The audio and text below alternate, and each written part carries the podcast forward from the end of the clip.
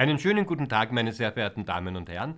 Herzlich willkommen zur ersten Sonntagsmatinee des Mozarteum Orchesters unter der Leitung unseres Chefdirigenten Riccardo Minasi und mit der prominenten deutsch-russischen Pianistin Olga Schebs.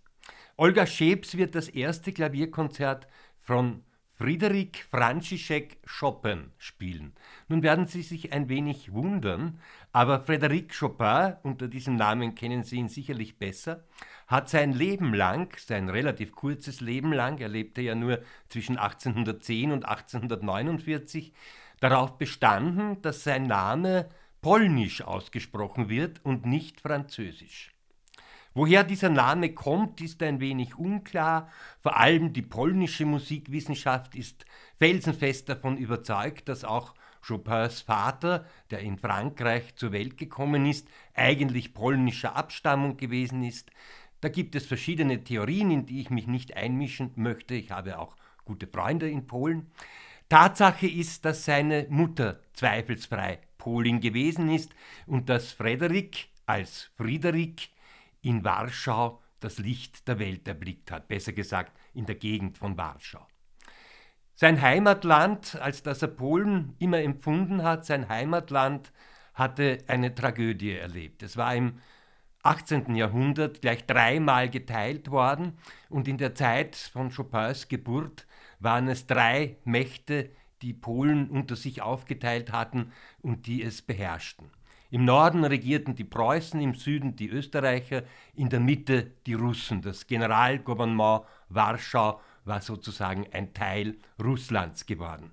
Es gab auch massive Russifizierungsprogramme, gegen die heftig protestiert wurde, darunter auch von Chopin oder Chopin. Und der junge Künstler, der schon früh aufmerksam gemacht hatte auf sich als Pianist, auch als Komponist, der schon als halbwüchsige Erfolge zu verzeichnen hatte, stand durchaus an vorderster Front dieser Revolutionsbewegungen in seiner Heimat, auch wenn er nicht in der Tat mitgekämpft hat und seine künstlerische Karriere dann doch nicht der eines Revolutionärs opfern wollte. Chopin schreibt 1829, 1830 zwei Konzerte für Klavier und Orchester. Das erste, das wir heute hören, ist eigentlich der Chronologie folgend das zweite. Es ist jedenfalls in E-Moll und trägt die Opus Nummer 11. Und es ist mit dem zweiten Konzert und einigen wenigen anderen Stücken für Klavier und Orchester eines der ganz wenigen Werke dieses Komponisten, in denen nicht nur das Klavier auftritt. Er hat wenige Stücke mit Orchesterbegleitung geschrieben, ein paar sehr, sehr schöne, spielenswerte Kammermusikwerke, und auch Lieder, alle in polnischer Sprache. Aber ansonsten hat er sich Zeit seines Lebens seinem Instrument, dem Klavier, gewidmet. Was steht hinter diesen Jugendkonzerten, die zu großen Erfolgen wurden bereits ab den Uraufführungen? Die Uraufführung des E-Moll-Konzerts fand am 11. Oktober 1830 in Warschau statt, etwa ein Monat bevor Chopin seine Heimat aus politischen Gründen verlassen hat. Es steht eine Frau dahinter. Wie könnte es anders sein bei einem gerade 20-jährigen Komponisten?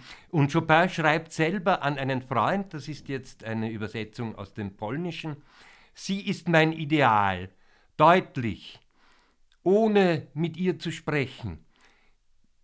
Bereits ein halbes Jahr diene ich ihr treu, von ihr träume ich. Zu deren Andenken habe ich das Adagio komponiert. Er schreibt nicht, um welches Konzert es sich dabei handelt, und wenn man dann nachschaut, kommt man drauf, dass es in beiden Konzerten kein Adagio gibt, sehr wohl aber in beiden ein Larghetto. Also meint er mit größter Wahrscheinlichkeit diesen Mittelsatz, den er vielleicht zunächst als Adagio auch überschreiben wollte.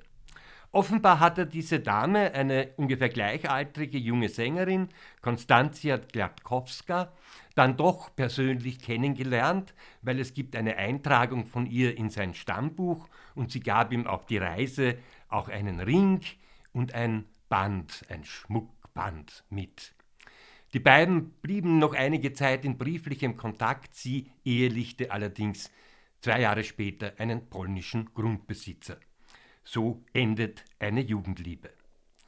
Das spiegelt sich also in diesem Konzert, aber natürlich auch die Freude Chopins an seiner eigenen Brillanz, an seiner Virtuosität und am Austesten dessen, was damals am Klavier möglich war. Chopin hat ja an und für sich auch später dann in der Emigration in Paris, in der er seit 1832 ungefähr mehr oder weniger dauerhaft gelebt hat, er hat immer den Salon dem Konzertsaal vorgezogen.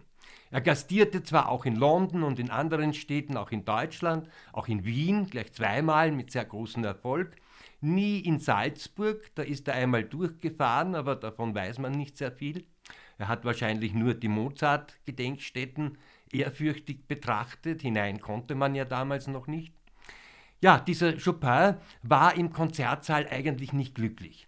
Er war ein sehr sensibler, ein sehr introvertierter, ein sehr schwieriger Mensch und er fühlte sich einfach in einem kleineren Kreis wohler als in einer großen Menge.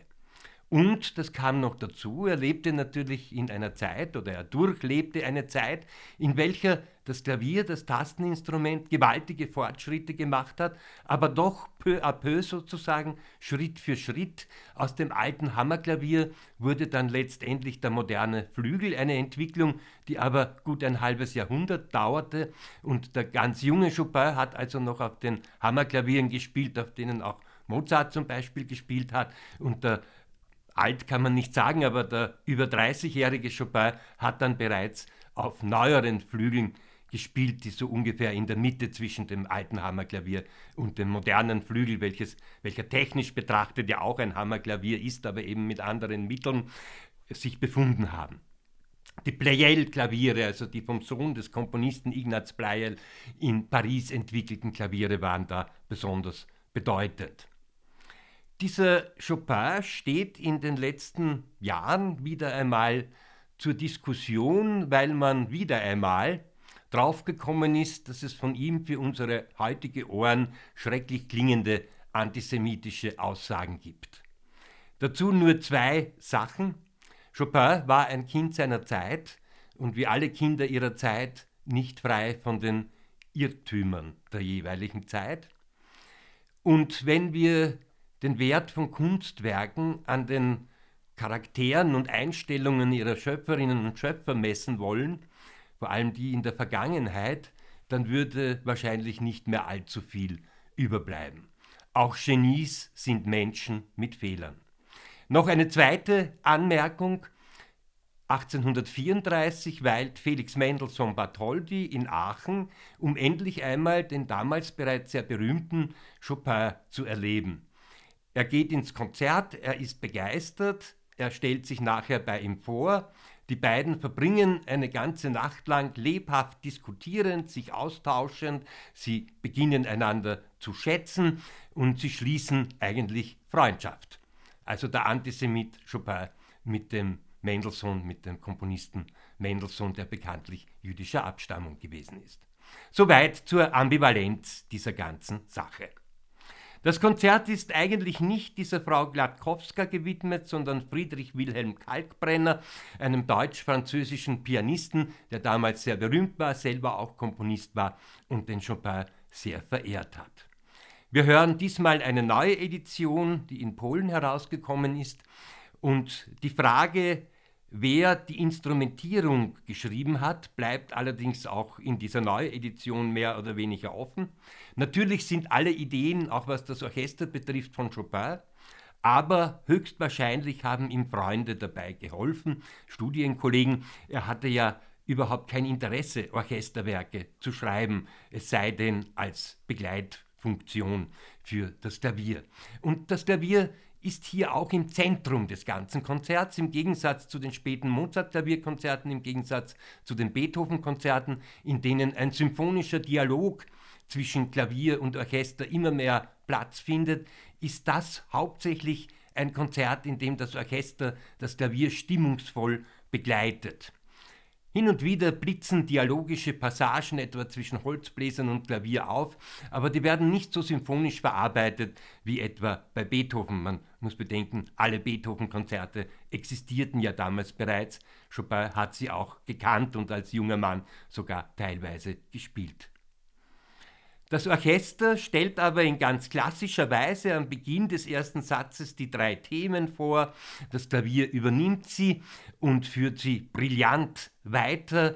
Und der zweite Satz ist dann dieses wunderbare, träumerische Larghetto, eine Romanze, sozusagen ein Gesang der Liebe für Klavier und Orchester. Und dann kommt zum Rondo-Finale und hinter dem Rondo-Finale steckt etwas, das für Chopin für sein ganzes Leben bedeutend gewesen ist. Dieser Chopin war ein Visionär des Klaviers, ein Visionär auch der Klaviertechnik teilweise, ein Visionär des Stücks für Klavier, welches nicht mehr so der alten Sonatenhauptsatzform folgte, sondern eher einer freien Fantasie oder tänzerischen Formen. Denken Sie an seine Masurken, an seine Polonaisen. Dieser Chopin hat auch Skizzen einer Klavierschule hinterlassen, die sehr modern sind. Er wendete sich nämlich explizit gegen das mechanische Üben und plädierte für einen improvisatorischen Zugang. Man darf sich also nicht vorstellen, dass Chopin acht Stunden zu Hause gesessen ist und Czerny-Etüden gespielt hat, sondern eher einen Chopin, welcher immer wieder zum Klavier gegangen ist, um Improvisationen zu spielen, aus denen dann seine Werke entstanden sind. Immer wieder nimmt er also Bezug auf die Tänze seiner Heimat. Er hat sein Leben lang Heimweh. Er stirbt schließlich mit 39 Jahren an Tuberkulose in Paris. Er erlernt das Französische nur ziemlich mangelhaft. Er schreibt seine Briefe in der Hauptsache, wenn irgendwie möglich, auf Polnisch. Und in diesem Rondo-Finale steckt dahinter der Krakowiak, ein ganz mitreißender Tanz aus dem Süden Polens im Zweivierteltakt. Ja, jetzt springen wir aber in der Zeit zurück. Wir springen zu Ludwig van Beethoven. Beethoven konnte von Chopin natürlich noch nichts wissen, weil er 1827 gestorben ist und da war Chopin noch eine sehr lokale Größe in seiner Heimat. Chopin hat Beethoven natürlich sehr geschätzt, hat ihn teilweise auch als Vorbild betrachtet. Die dritte Symphonie, die sogenannte Eroica, entstand zwischen 1802 und 1804 und wurde am 7. April 1805 in Wien uraufgeführt. Und was steht da am Titelblatt? Sinfonia Eroica, composta per festeggiare il souvenire di un grand uomo. Also eine heroische Symphonie, einem großen Menschen gewidmet. Dieser große Mensch, der war am Anfang Napoleone Bonaparte, also Napoleon, wie wir ihn kennen. Dieser Held der französischen Revolution, der eigentlich gar kein Franzose, sondern ein Korse gewesen ist, wurde auch von Beethoven verehrt.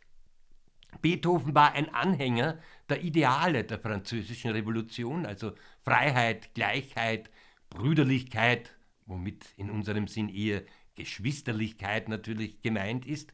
Und er war ein glühender Republikaner. Er war kein Feind der Monarchie. Er hatte sogar einen Habsburger Erzherzog als Lieblingsschüler und Freund, den Erzherzog Rudolf.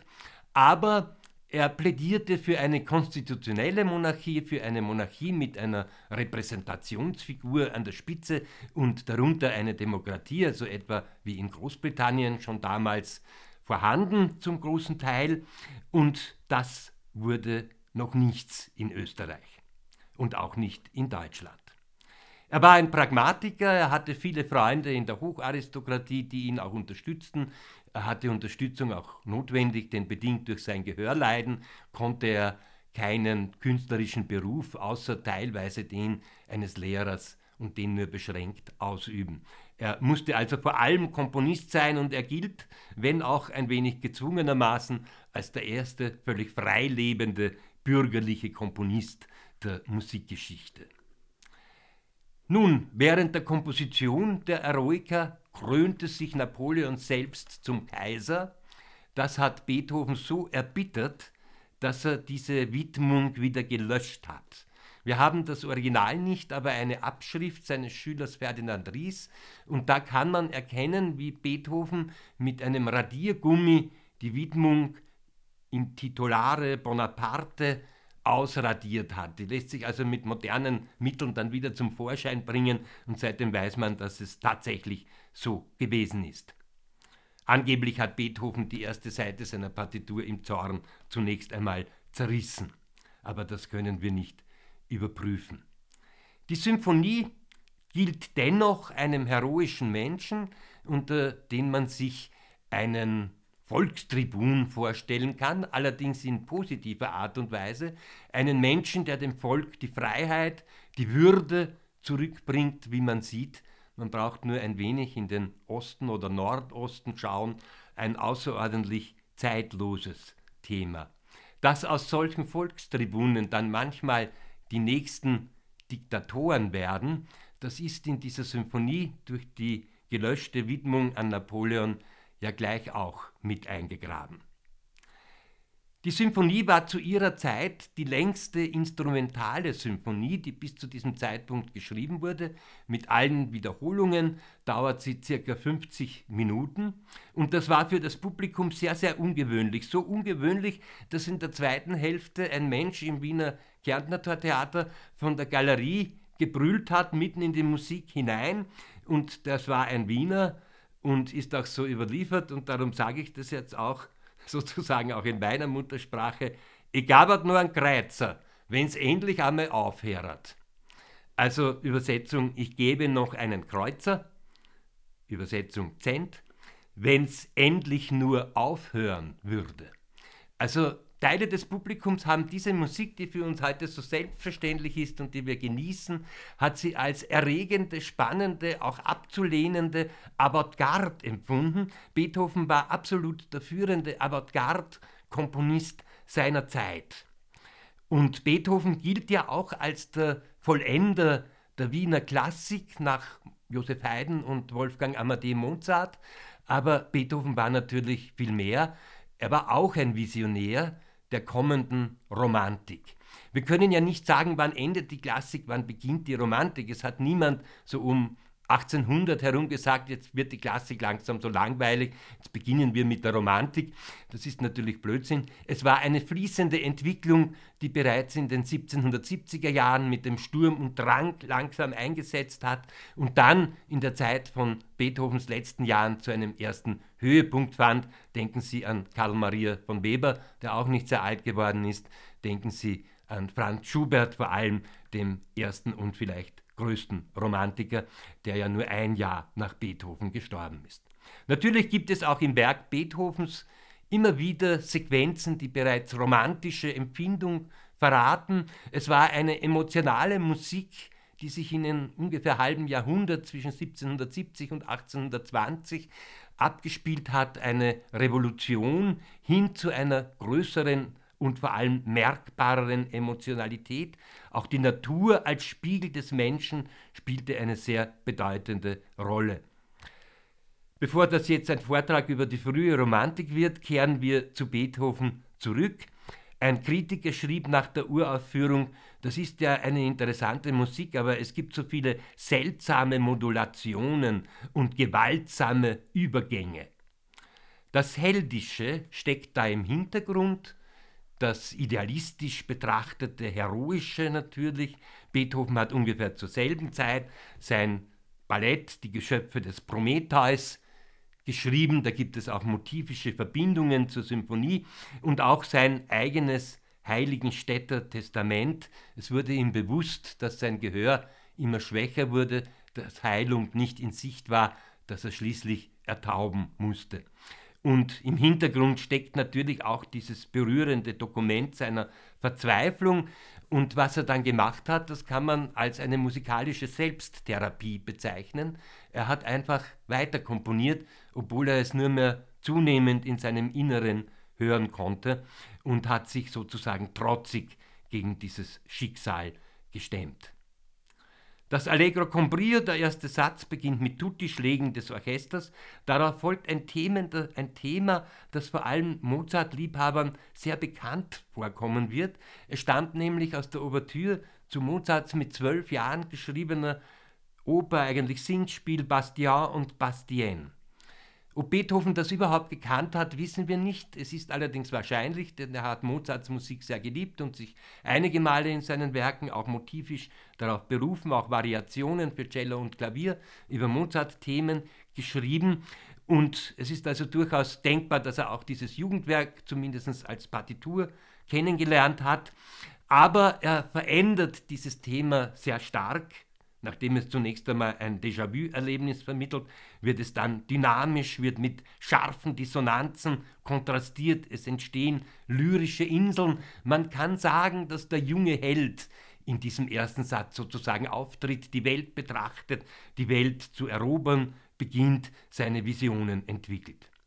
Dann kommt der Marcia Funebre, also der Trauermarsch, Adagio Assai. Und da bin ich sehr neugierig, in welchem Tempo der diesmal gespielt werden wird. Ich schätze in einem eher flotten. Früher hat man da tatsächlich einen Trauermarsch von fast malerschen Ausmaßen draus gemacht. Das kann wunderschön klingen, wenn man sich zum Beispiel eine Aufnahme unter Wilhelm Furtwängler heute anhört, da kann man drin versinken.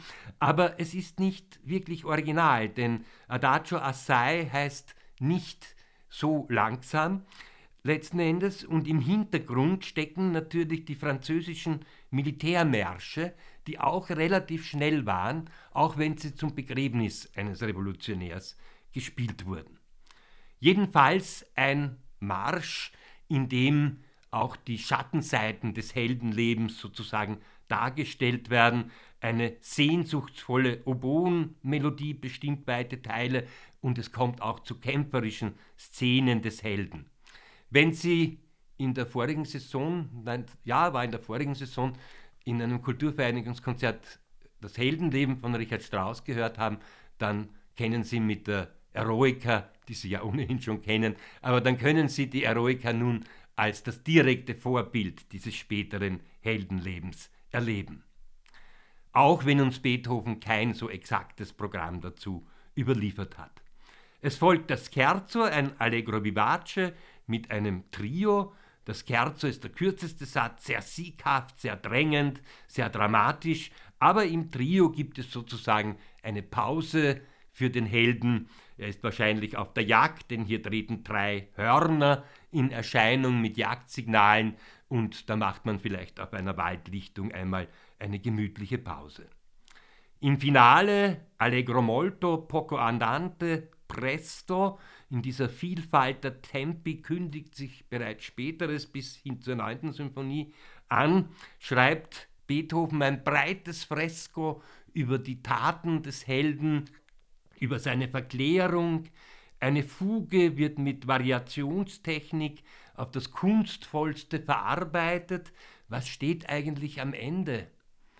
Eine pathetische Apotheose, der totale Sieg, verschwindet hinter dieser Apotheose nicht ein wenig der Mensch, der dieser Held auch ist, jedenfalls ein glänzender, effektvoller Schluss. Und Theodor Wiesengrund Adorno, der vieles geschrieben hat, was heute nicht mehr gilt, aber auch vieles, was nach wie vor sehr richtig ist, hat er mal über Beethoven geschrieben. In seinen Symphonien hält er Volksreden an die Menschheit. Ich wünsche Ihnen einen spannenden Konzertmittag.